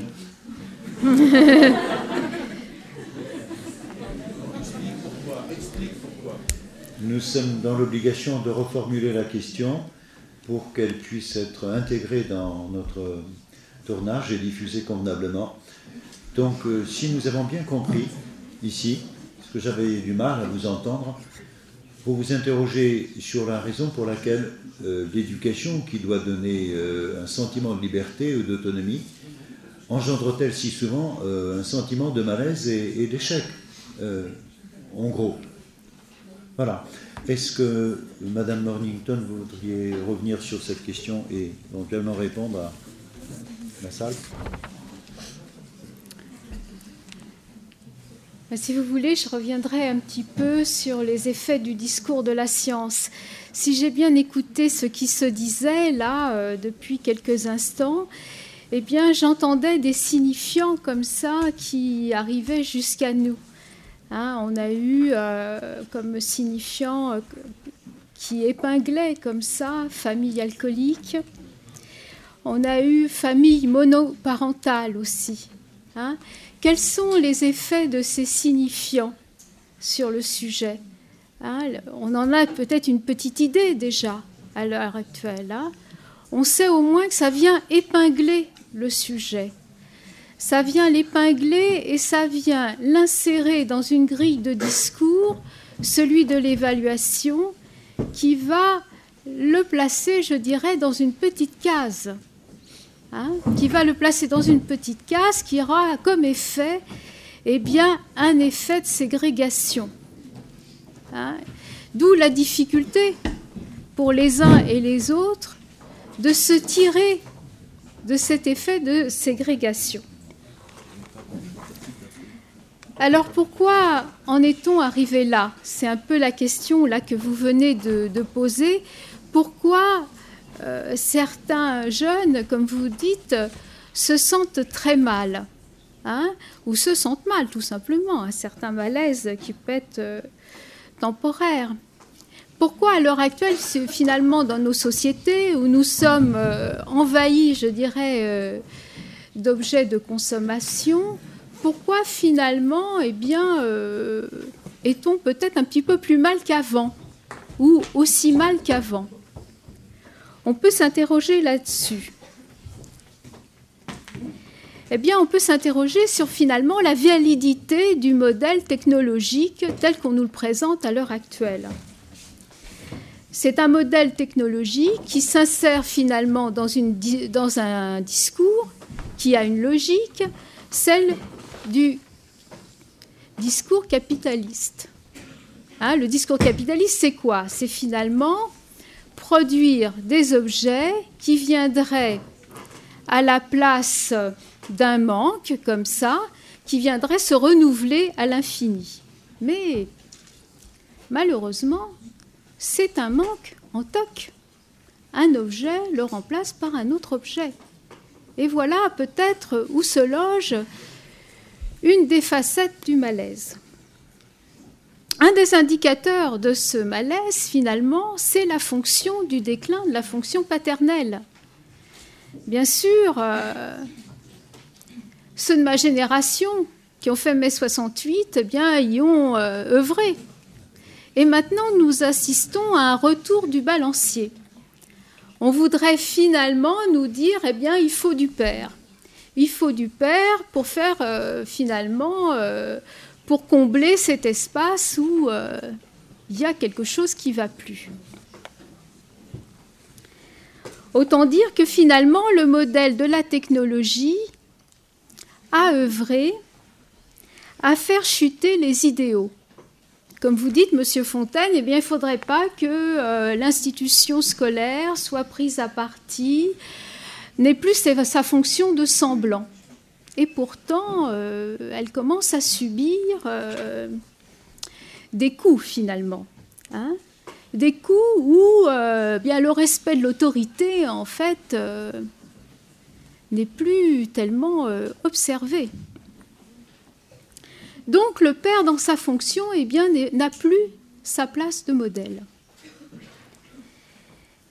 C'est-à-dire qu'il ne peut plus se montrer comment il, ne peut plus montrer comment il sait y faire avec sa vie. Ce sont les modèles technologiques qui sont plutôt interrogés, hein, voir le dernier logiciel, le dernier jeu. C'est là où la question finalement euh, des uns et des autres vont euh, se loger, voir sur les chats, etc.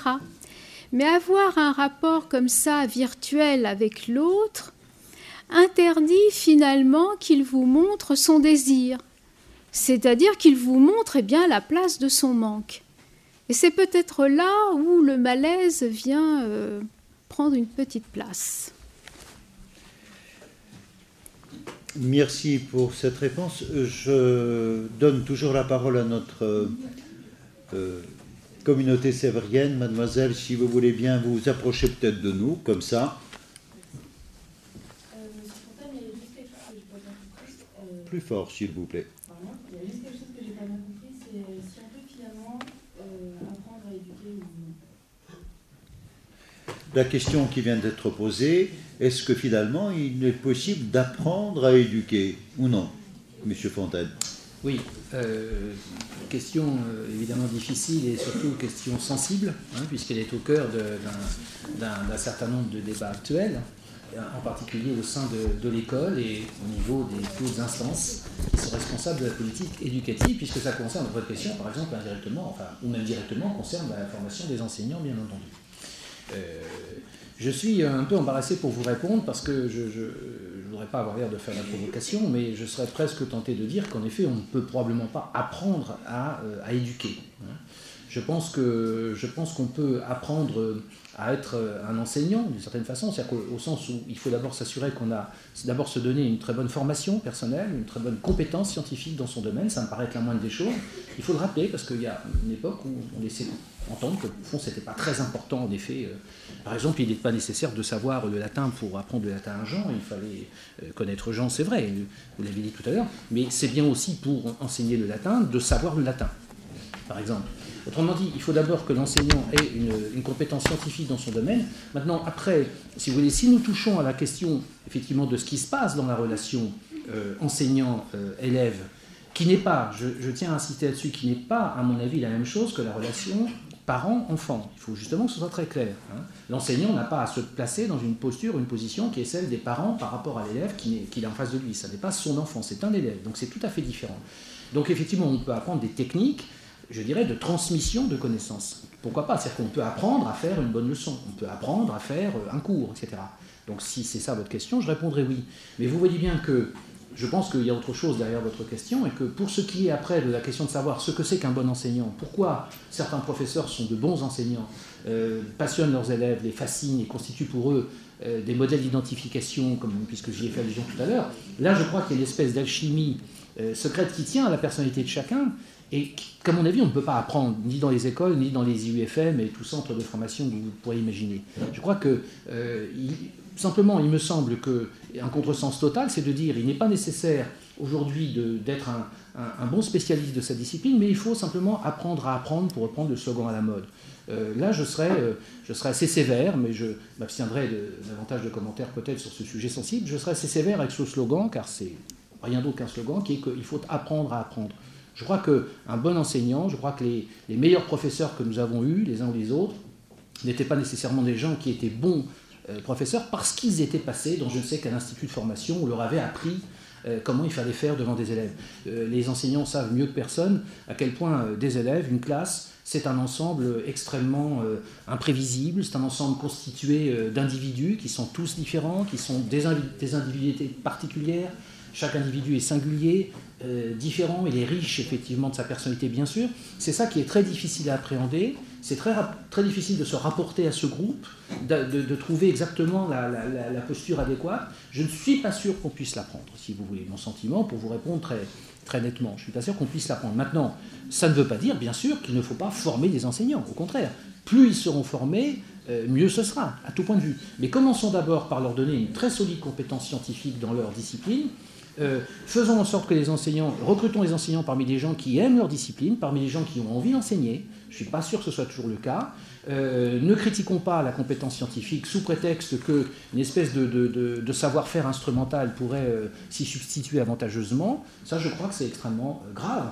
Et on mesure les conséquences que ça peut avoir aujourd'hui, enfin, dans, le domaine de, l'instruction et, de l'école. Voilà. Merci pour cette réponse.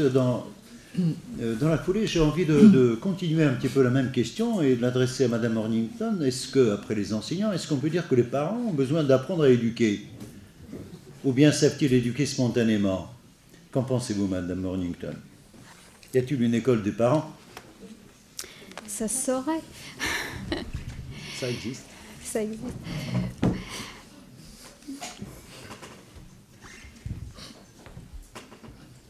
Vous savez, dans les années 20, euh, Freud avait préfacé euh, un livre d'un de ses élèves qui s'appelait euh, Auguste Eichhorn, que M. Fontaine, d'ailleurs, dont M. Fontaine vous a cité quelques extraits dans le premier article qui est sur le site où Freud, justement, ce, Auguste Eichhorn était un éducateur. Il avait euh, accueilli euh, plusieurs adolescents dans les années 20 qui faisaient question à la société de l'époque. Et il avait certaines vues éducatives. Et il avait demandé à Freud finalement de venir voir un petit peu ce qui se passait, lui apporter évidemment euh, bon, des trucs, s'il en avait, des petits secrets, un petit savoir-faire. Et Freud lui avait répondu euh, par, eh bien, euh, on a affaire à l'impossible, là. Alors pourquoi avait-il recouvert comme ça euh, par ce vocable impossible hein? Il avait Rassembler, éduquer, gouverner, psychanalyser comme des métiers impossibles. Alors pourquoi? Eh bien, je dirais que éduquer, hein, que ce soit du côté de l'enseignant ou comme du parent, c'est une difficulté énorme parce que nous nous heurtons en tant que sujet pris dans les raies du langage, eh bien, à la structure même du langage.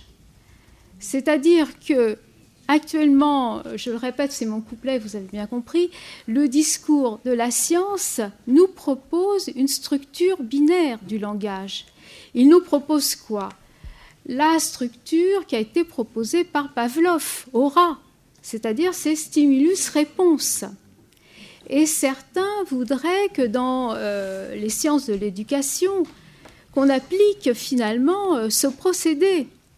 Hein, on stimule le sujet, on stimule le rat, on stimule la grenouille, ça me rappelle des séances de laboratoire, et puis paf, il y a un déclic, hein, on voit la cuisse, de la grenouille se, détendre, etc. Et on mesure tout, et voilà l'effet. Eh bien là, je dirais que c'est presque du fantasme du scientifique. Et c'est bien ce qui nous paraît à l'heure actuelle la difficulté, tant au niveau des parents qu'au niveau euh, des enseignants, c'est qu'on se heurte finalement à une structure du langage qui n'est pas binaire. Et euh, les uns et les autres, nous le savons, nous l'avons rencontré maintes fois. C'est là où se loge la difficulté. Alors je ne sais pas si on peut l'apprendre. Ça, c'est peut-être euh, l'objet d'un autre rendez-vous. Merci pour cette réponse. Je voudrais que Philippe Fontaine nous donne un petit peu son sentiment sur euh, la question euh, les parents ont-ils besoin d'être éduqués? Ont-ils besoin d'apprendre pour éduquer? Ou bien le savent-ils spontanément? Je serais tenté de, répondre, hélas, que c'est ni l'un ni l'autre. Ce qui vérifie bien ce que disait Freud, à savoir que c'est décidément, vous l'avez rappelé, une tâche impossible. À la fois que d'enseigner, euh, enfin d'éduquer et probablement aussi d'être parent. Euh, je, je ne pense, je, je ne pense pas qu'on puisse évidemment apprendre à être, à être parent. Je ne vois pas comment, là aussi je ne vois pas à quel institut de formation il faudrait s'adresser. Je ne vois pas quel type de formateur pourrait prétendre avoir une compétence dans ce domaine. Ça me paraît très difficile. On peut simplement s'efforcer, avec toute la bonne volonté du monde euh, qu'on peut avoir en soi quand on est parent, et évidemment on veut le bien de, de ses enfants. Le problème c'est que vouloir le bien de ses enfants est parfois euh, mauvais, mauvais conseilleur. Euh, je, non, je ne pense pas qu'on puisse, euh, puisse apprendre à être de bons parents. On peut simplement euh, s'informer, on peut évidemment euh, mettre toutes les chances de son côté pour essayer d'éviter un certain nombre d'erreurs.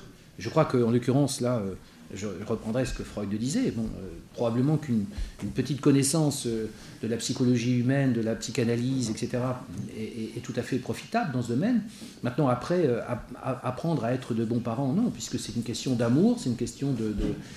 la question est de ne pas se tromper dans les remèdes à appliquer, dans, la façon de se rapporter à son enfant, de façon à ne pas, faire à ne pas commettre d'erreurs, alors même qu'on est euh, animé par les meilleures intentions du monde. C'est quand même le risque qu'il y a. Je n'ai pas le temps de développer ce thème, mais j'y fait longuement allusion dans le texte que M. Mikhailevski mettra en ligne, euh, euh, que je, lui ai donné tout à l'heure, n'est-ce pas, à la suite de notre débat, où là je cite, enfin je reviens sur la question des méthodes et sur le problème de la pédagogie. hein, Puisqu'aujourd'hui, l'éducation, au fond, est une notion qui tente à, disparaître et qui est de plus en plus supplantée par la notion de pédagogie, ce qui n'est pas, ce qui n'est pas anodin, ce qui n'est pas insignifiant, hein, parce que c'est pas la même chose. Mais justement, la pédagogie prend de plus en plus le pas sur la question de l'éducation. Alors pour revenir aux parents, euh, non, je ne pense pas qu'on puisse apprendre à être de bons parents. Il faut seulement être extrêmement vigilant. Il faut, je, dirais que plus on est intelligent, euh, plus on est euh, formé, plus on s'instruit d'un certain nombre de choses, plus on pourra effectivement éviter un certain nombre d'erreurs. Et en particulier, la première erreur à éviter quand on est parent, c'est de, ne pas écouter euh, trop euh, les, discours ambiants, l'idéologie dominante, ce qu'on peut nous dire au niveau des différents médias, et un certain nombre de théories qui ont cours aujourd'hui et qu'il faut accueillir avec euh, beaucoup de, de réserve et, de réticence et avec un soupçon intellectuel de bonne aloi. Autrement dit, il faut rester un esprit libre, un esprit critique, surtout quand on est parent, encore plus dans son rôle de parent. Je crois que c'est là où il sera question euh, bientôt dans les débats ici euh, euh, de, la citoyenneté, si j'ai bien compris, d'éduquer à l'Europe, etc. Je crois qu'être un citoyen, c'est être un esprit critique, c'est-à-dire être un esprit libre. Et je crois que être, parent, c'est vraiment réfléchir à la, fonction, à l'enjeu qu'il y a à être parent. Qu'est-ce que ça veut dire avoir des enfants? Qu'est-ce que ça signifie que d'élever des enfants? Et qu'est-ce que je peux faire pour les élever au mieux, pour les aider au mieux à devenir eux-mêmes des êtres libres, autonomes, des êtres qui sont épanouis, des êtres qui pourront créer leur propre euh, projet de vie, des êtres qui pourront effectivement euh, être dans une situation euh, créatrice à quelque niveau que ce soit par rapport à leur existence. Alors évidemment, c'est très difficile, c'est même probablement impossible. Et vous savez d'ailleurs qu'il y a une anecdote, et je terminerai là-dessus, à, Freud, alors qu'il arrivait, je crois, à la fin de sa vie en exil en Angleterre, chassé par les persécutions nazies, et une vieille dame anglaise très digne, comme sont toutes les vieilles dames anglaises, n'est-ce pas, lui pose la question, il lui dit, euh, alors maître, euh, vous qui êtes un très fin connaisseur de l'âme humaine, pouvez-vous me dire comment, il faut faire, ce qu'il faudrait faire pour euh, réussir l'éducation de ses enfants? Et Freud a laissé tomber cette formule, peut-être inspirée par le pessimisme du moment, n'est-ce pas, du vieux Freud. Il dit, Madame, faites comme vous voudrez, de toute façon, ce sera un échec. Alors bon, c'est la réponse de Freud. Évidemment, c'est très dur, mais bon, je pense qu'il exagérait un peu, mais il y a quand même un peu de ça. hein. C'est-à-dire que on ne pourra jamais réussir parfaitement à 100% l'éducation de son enfant. Et d'ailleurs, euh, même si vous aviez la, faiblesse de le penser, vous verrez ça quand vous serez parent, euh, vos enfants se chargeront un jour de, de vous rappeler à l'ordre et de vous dire que non, vous n'avez vraiment pas réussi à 100%. Merci Philippe. Euh, je, je crois que pour nous c'est bientôt le moment de conclure, mais je vois une dernière question qui se pose. On vous donne la parole et on vous écoute. Mais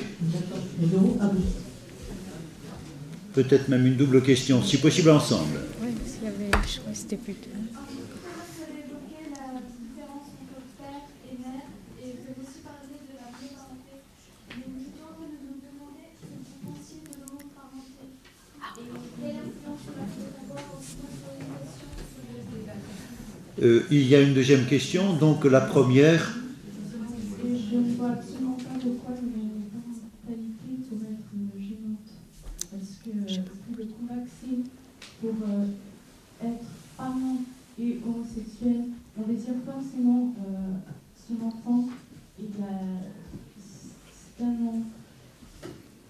Euh, un enfant dans une famille classique a souvent des doutes. Comme je disais tout à l'heure, de toute façon, ce n'est jamais totalement réussi. Donc, comme il se sent aimé, je vois pas pourquoi, à partir de là, c'est l'essentiel. merci pour cette euh, double question qui est une seule. Euh, famille monoparentale, famille euh, vous, ça. Oui, oui. homoparentale. Euh, De toute façon, il y a toujours échec dans une éducation familiale. Euh, ça sera peut-être le moment aussi de conclure, puisque nous avons un horaire ou un sujet d'un autre débat. Si vous voulez poursuivre, je donnerai la parole d'abord à Madame euh, Stark-Monington pour nous éclairer sur cette euh, importante question de notre temps. Écoutez, votre question vient à propos parce qu'elle vient après une rencontre que j'ai faite hier. Sans dévoiler, je dirais, le secret médical, j'ai rencontré une petite jeune fille qui m'a parlé de sa maman que j'avais en effet rencontrée euh, quelque temps avant. Et puis, lorsque je lui faisais remarquer euh, quelques points qui me semblaient très très apparents, elle me dit, ben, écoutez, je dois vous dire, en fait, euh, ma mère, eh ben, c'est l'autre. Alors j'ai dit, ah bon? L'autre? Eh bien oui, en effet, j'ai deux mères. voyez, donc pour cette petite, elle avait deux mères. Et bon, il y avait des difficultés, bien sûr, euh, autour de ces deux mères. Mais ce qui avait, euh, je dirais, émergé en premier, eh bien, c'était pas du tout euh, l'histoire des deux mères. C'était plutôt la relation à la fonction de la mère. Voilà ce qui était sorti en premier. Voilà, c'est ce qu'on pourrait dire. J'ai rencontré aussi une, une, autre fois, ça me fait penser à ça par association, à une autre petite euh, jeune fille qui m'avait dit oh, Moi, tu sais, j'ai trois mères. Il y en a une qui habite Gare Saint-Lazare, l'autre Gare du Nord et une autre Gare de l'Est. Alors je lui ai demandé Mais laquelle préfères-tu Ah, oh, celle à la Gare du Nord. Voilà, ça vous donne une idée de réponse. Merci. Euh, Philippe Fontaine, quelle est éventuellement la, la, la réflexion que, que l'on peut développer à propos de cette redoutable question posée à notre époque, qui est une question à la fois psychologique, éthique et évidemment fondamentalement humaine Oui. C'est effectivement une question redoutable. Je, suis très embarrassé pour répondre parce que je n'ai pas encore de, de, de, de, conviction profonde sur cette question-là. Euh, je sais qu'évidemment, c'est une, là aussi, c'est une tendance probablement irréversible de notre société, sur le plan de la société civile et du point de vue juridique. Je pense qu'on accordera de plus en plus de, de droits et de libertés dans ce domaine. C'est la tendance de l'époque. Maintenant, quant à se prononcer sur la question de, de savoir ce qu'il en est de l'intérêt de l'enfant, parce que je crois qu'il faut se placer du point de vue évidemment de l'enfant dans cette affaire. Que, des, homosexuels veuillent vivre ensemble, même se marier, tout ce qu'on veut, ça je comprends bien, ça c'est leur droit le plus strict. La question quand même, me semble-t-il, reste posée. Moi je suis plus réservé, je vous avoue, mais perplexe, je n'ai pas de réponse définitive, je m'interroge beaucoup, et je reste réservé sur la question de, la manière dont ces enfants vont effectivement vivre leur rapport au couple parental, lorsque le couple parental sera constitué de deux femmes ou, deux hommes, ou je, parce que là, il y a quand même une question de repère.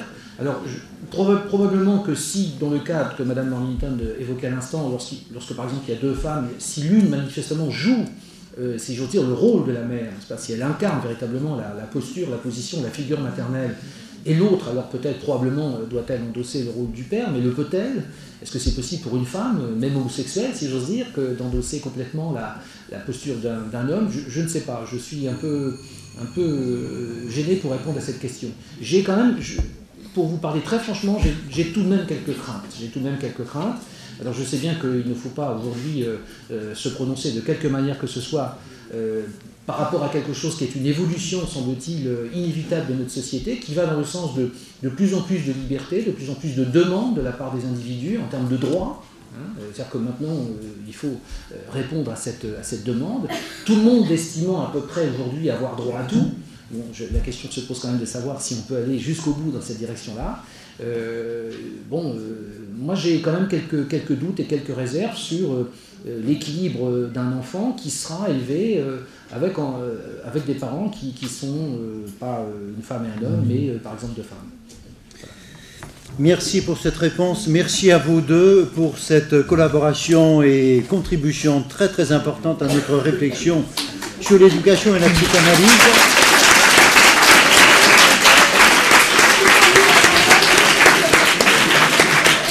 Merci également à nos partenaires que je salue très cordialement et je remercie pour leurs questions et leur préparation au nom de nous tous à Sèvres et à très bientôt pour une prochaine réunion le 20 mars en direct également sur Internet. Bonsoir à tous, merci encore.